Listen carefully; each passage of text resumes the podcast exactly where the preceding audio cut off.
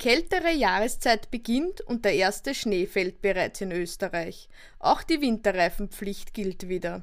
Nicht nur im Bereich des Autos besteht Handlungsbedarf. Auch betreffend Liegenschaften wird nun das Thema Winterdienst wieder aktuell. Zum heutigen Podcast darf ich die Immobilienrechtsexpertin Frau Dr. Daniela Witt-Döring, Partnerin bei Weber Co. herzlich begrüßen. Guten Tag, Frau Doktor. Grüß Gott, Frau Helm. Auf welchen Teilen der Liegenschaft und in welchem Zeitraum habe ich als Eigentümer, Vermieter bzw. Eigentümergemeinschaft meiner Schneeräum- und Streupflicht nachzukommen? Was muss ich konkret tun, um die Schneeräum- und Streupflicht zu erfüllen? Ja, also ein komplexes Thema, dem wir uns heute widmen.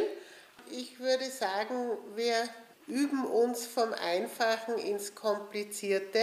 Grundsatz ist eben, dass der Eigentümer einer Liegenschaft dafür haftet, dass diese keine Gefahrenquelle darstellt und besonders typisiert und auch besonders gesetzlich geregelt ist eben die Verhinderung von Schäden aufgrund von winterlichen Einflüssen wie Glätte und Schnee. Und hier ist es so, dass es eine zentrale Gesetzesbestimmung gibt, nämlich den Paragraph 93 Straßenverkehrsordnung, wie wir Juristen abgekürzt sagen, eben 93 StVO, der die Kernbestimmung über die Regelung der Schneeräumungspflicht und die Regelung des Winterdienstes in Österreich darstellt. Und diese Gesetzesbestimmung eröffnet uns eben, dass die Schneeräumungspflicht und die Streupflicht, also die beiden zentralen Pflichten im Zusammenhang mit dem Winterdienst, nicht nur auf der Liegenschaft selbst zu erfüllen ist, sondern auch in Bereichen, die die Liegenschaft eben umgeben, sprich innerhalb eines Streifens von drei Metern entlang der Liegenschaftsgrenze auf das öffentliche Gut hin, wenn ein Gehsteig äh, errichtet ist. Wenn kein Gehsteig und ein Gehsteig im Rechtssinn ist eben ein abgegrenzter Bereich, der äh, entweder durch eine Stufe, also durch einen Höhenunterschied oder durch eine deutlich kennbare Markierung vom restlichen Straßenbereich abgegrenzt ist. Wenn es einen solchen gibt, bezieht sich die Streupflicht auf diesen Gehsteig, jedoch maximal bis drei Meter von der Liegenschaftsgrenze weg. Wir sprechen immer von Regelfällen. Es kann Konstellationen geben, wo das sogar noch weitergeht. Aber die gesetzliche Regelung in der StVO nennt eben diese drei Meter Grenze. Wenn es hingegen keinen Gehsteig äh, im technischen Sinn gibt, sondern überhaupt auf der Fahrbahn, also eben am Fahrbahnrand gegangen ist, dann muss der Liegenschaftseigentümer einen Streifen von 1 Meter Breite vom Schnee räumen und gegen Rutschgefahr durch Streuen sichern. Gibt es diesbezüglich auch zeitliche Schranken, die zu beachten sind? Es gibt zeitliche Schranken, die zu beachten sind. Auch das ist im Paragraph 93 zu entnehmen, und zwar ist die Kernzeit von 6 Uhr früh bis 22 Uhr abends.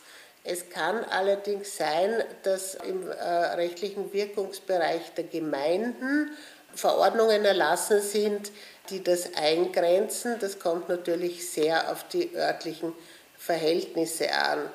Und weil es uns Juristen ja immer darum geht, quasi den Grenzfall auszuloten, ich würde sagen, ein, das steht zwar nicht im Gesetz, aber sozusagen nach allgemeinen Rechtsgrundsätzen kann man sich jetzt fragen, was passiert, wenn es im August in Österreich, sagen wir noch dazu nicht einmal äh, am Pitztaler Gletscher, sondern eben in Wien schneit. Das ist natürlich absolut unerwartet. Und jetzt ist schon sehr die Frage, ob das nicht eine überspannte, also die objektiven Tatbestandsmerkmale wären ja gegeben, es ist glatt oder es liegt Schnee auf der Straße, ja, aber man könnte sagen, es ist über, überspannt oder es wäre eine überspannte äh, Sorgfaltspflicht an den Liegenschaftseigentümer, ihn dazu zu verhalten, auch im August für Schneeräumung in Wien zu sorgen war jetzt gedanklich extemporiert, ist also noch nicht in einer oberstgerichtlichen Entscheidung behandelt, aber so kann man das abgrenzen. Also sagen wir ganz abstrakt gesprochen, es gibt dieses Zeitfenster, das in der StVO steht, von 6 bis 22 Uhr und die Zeiten, wo klassischerweise in der entsprechenden Region mit Schneefall zu rechnen ist oder mit Eisglätte zu rechnen ist, großzügig gerechnet, sagen wir 30.09. bis äh, 30.04. könnte man so sagen. Und wie gesagt, in den Gemeinden, und da sind natürlich, weil wir das auch erwähnt haben, besonders alpine Gemeinden angesprochen oder sehr schneeexponierte Regionen, kann es abweichende Vorschriften geben. Ein Punkt, den ich auch bitten würde, nicht zu vergessen, die Gefahr kommt nicht immer nur von unten, sie kann auch von oben kommen, nämlich also von, von dem Bereich der Dächer. Wir sprechen hier von Schneelawinien oder, oder zum Beispiel herunterfallenden Eiszapfen. Auch das, die Sicherung gegen davon ausgehende Gefahren, ist eben auf Basis äh, der StVO-Bestimmung vorzunehmen vom Liegenschaftseigentümer oder aber, und das führt uns dann schon zum nächsten Thema, von einer Person, die vom Liegenschaftseigentümer damit beauftragt wird. Gibt es abgesehen von 93 StVO auch noch andere gesetzliche oder vertragliche Grundlagen, aus denen sich die Schneeräum- und Streupflicht ergibt? Ja, also wir haben eine sogenannte Gesetzeskongruenz, äh, indem wir nicht nur 93 StVO haben, sondern in einem überlappenden Bereich auch die Wegehalterhaftung nach äh, 1319a ABGB, wobei 93 StVO für den Bereich, den wir jetzt konkret untersuchen, die speziellere Norm darstellt und auch aus rechtlichen Gründen, also insbesondere Frage äh, des Sorgfaltsmaßstabes, reicht leichte Fahrlässigkeit für eine Haftung ist für den Geschädigten immer günstiger, sich auf 93 StVO zu stützen, als auf 1319a. Und weil Sie auch eben angesprochen haben, die, die vertraglichen Bestimmungen, Natürlich kann jeder Vertrag, also nehmen wir zum Beispiel an den, der, der Vertrag zwischen der Hausverwaltung und dem Schneeräumungsunternehmen oder aber der Hausverwaltervertrag mit Vorgaben an den Verwalter, sei es durch einen Liegenschaftseigentümer oder aber praktisch relevanter durch eine Wohnungseigentümergemeinschaft, kann natürlich diese Voraussetzungen schärfen und kann sagen, im Rahmen unseres Vertragsverhältnisses schuldest du Schneeräumunternehmen mir Eigentümergemeinschaft oder äh, in Vertretung derselben dem Hausverwalter, dass du bereits um fünf in der Früh anfängst äh, zu streuen, weil unsere Bewohner gehen eben sehr früh aus dem Haus und in der Nacht mindestens bis 24 Uhr. Das ist dann bloß eine Frage der Abgeltung. Und was sind die Folgen, wenn man diese Haftung eben vertraglich schärfen würde? Ja? Da muss man wieder äh, unterscheiden wer ist der Anspruchsteller. Ja? Wenn so ein konkreter Vertrag zwischen dem Liegenschaftseigentümer oder der Eigentümergemeinschaft und einem Unternehmen äh, zustande gekommen ist, dann sind gegen Verletzungen diejenigen geschützt, die im Schutzbereich dieses Vertrages sind. Das sind also sprich die Wohnungseigentümer, das sind die Hausgenossen der Wohnungseigentümer, das sind die Mieter im Hause und die die, die Wohnungen äh, mit dem Mieter benutzen. Das allgemeine Publikum ist nicht im Schutzbereich dieses konkreten Vertrages.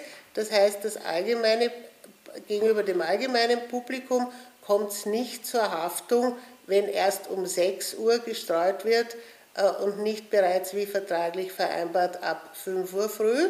Gegenüber dem Mieter bzw. Äh, den Wohnungseigentümern würde der Schneeräumungsunternehmer auch bereits haften, wenn er zwischen 5 und 6 nicht gestreut hat.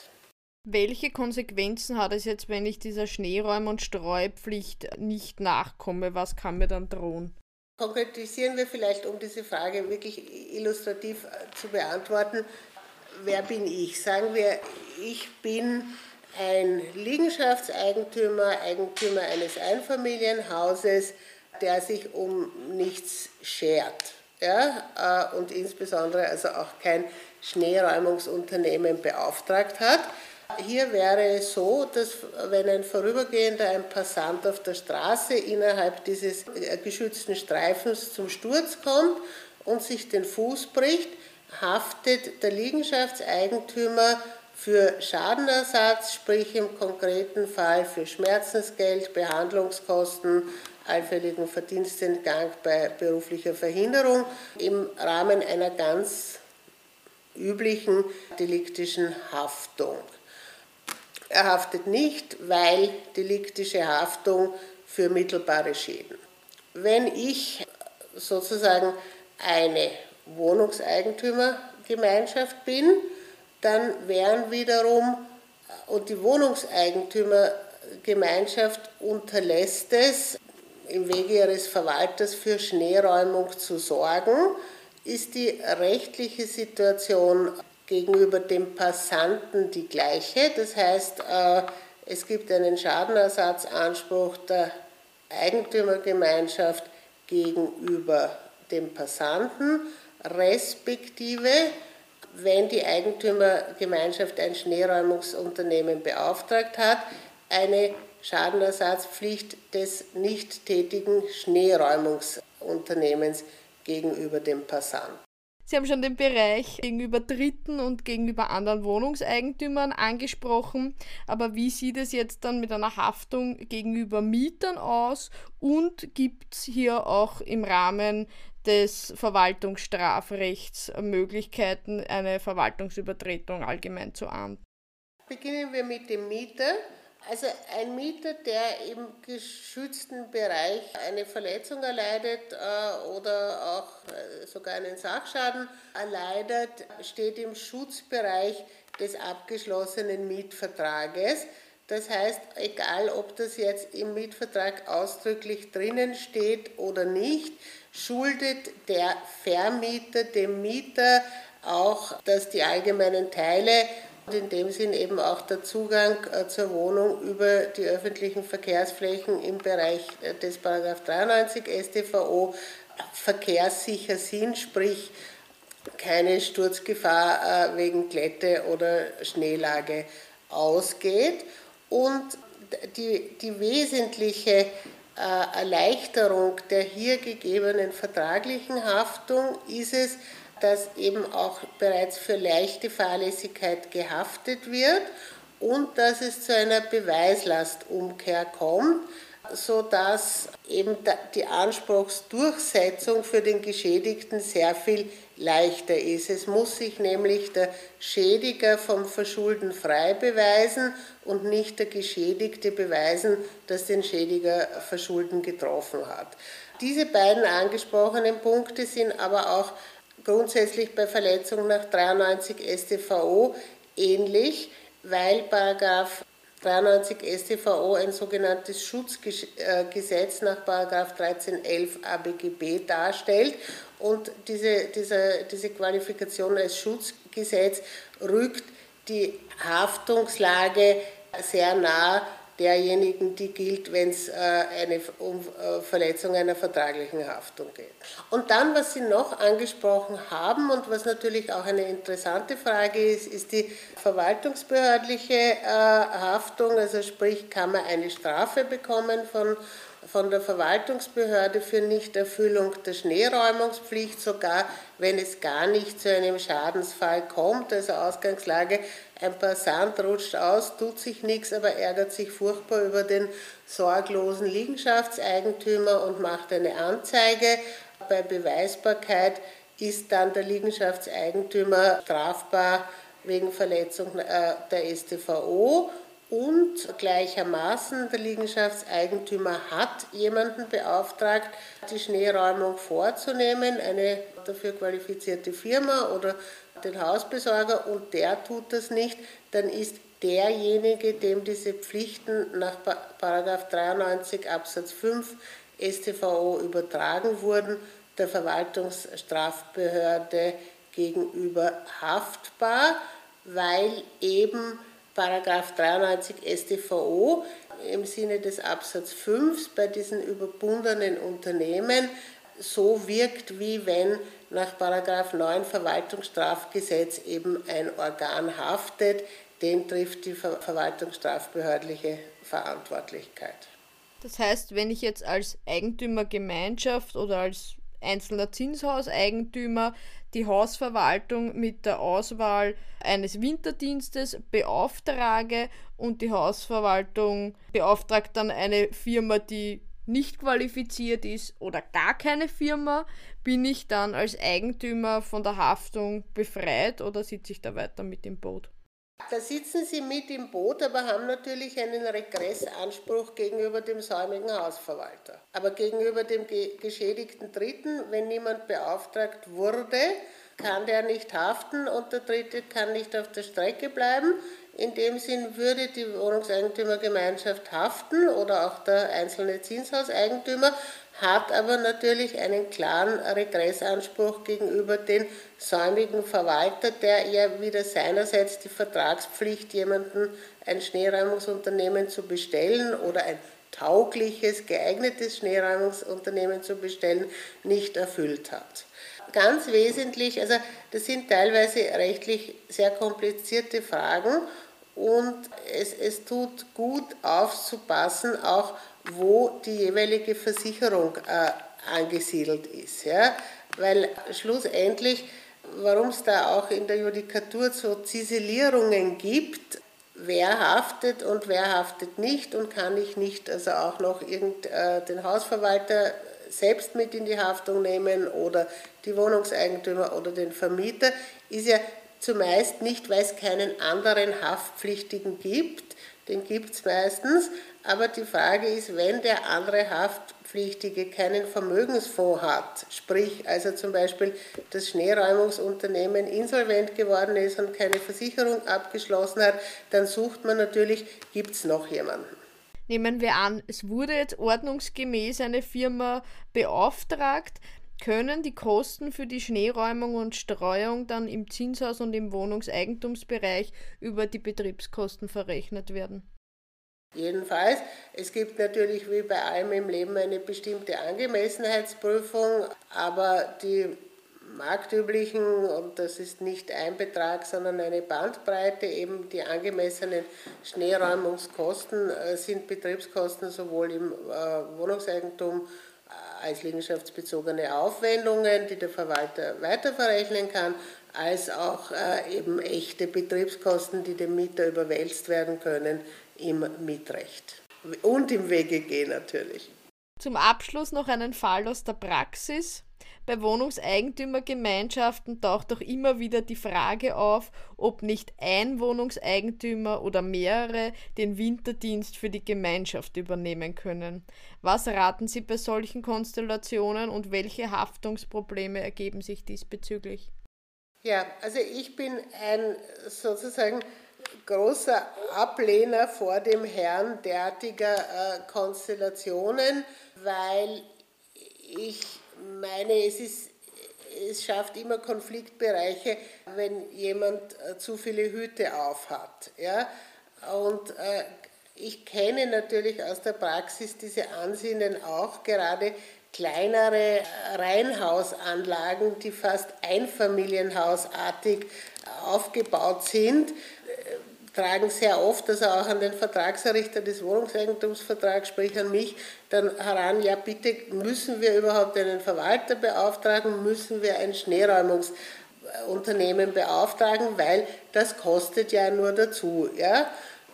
Letzteres ist richtig, trotzdem rate ich immer dringend, äh, outzusourcen, was man outsourcen kann, weil eben nur von einem Profi kann man die Verlässlichkeit erwarten und auch einfordern, die in solchen heiklen Themen wie gerade mit der Streupflicht eben einhergeht und worauf man eben auch zu schauen hat und, und was eben auch wesentlich ist, diese Unternehmen, die beauftragt werden, müssen eben über eine entsprechende Haftpflichtversicherung verfügen. Und auch das ist die Gefahr, wenn jetzt ein einzelner Wohnungseigentümer diese Pflichten übernimmt.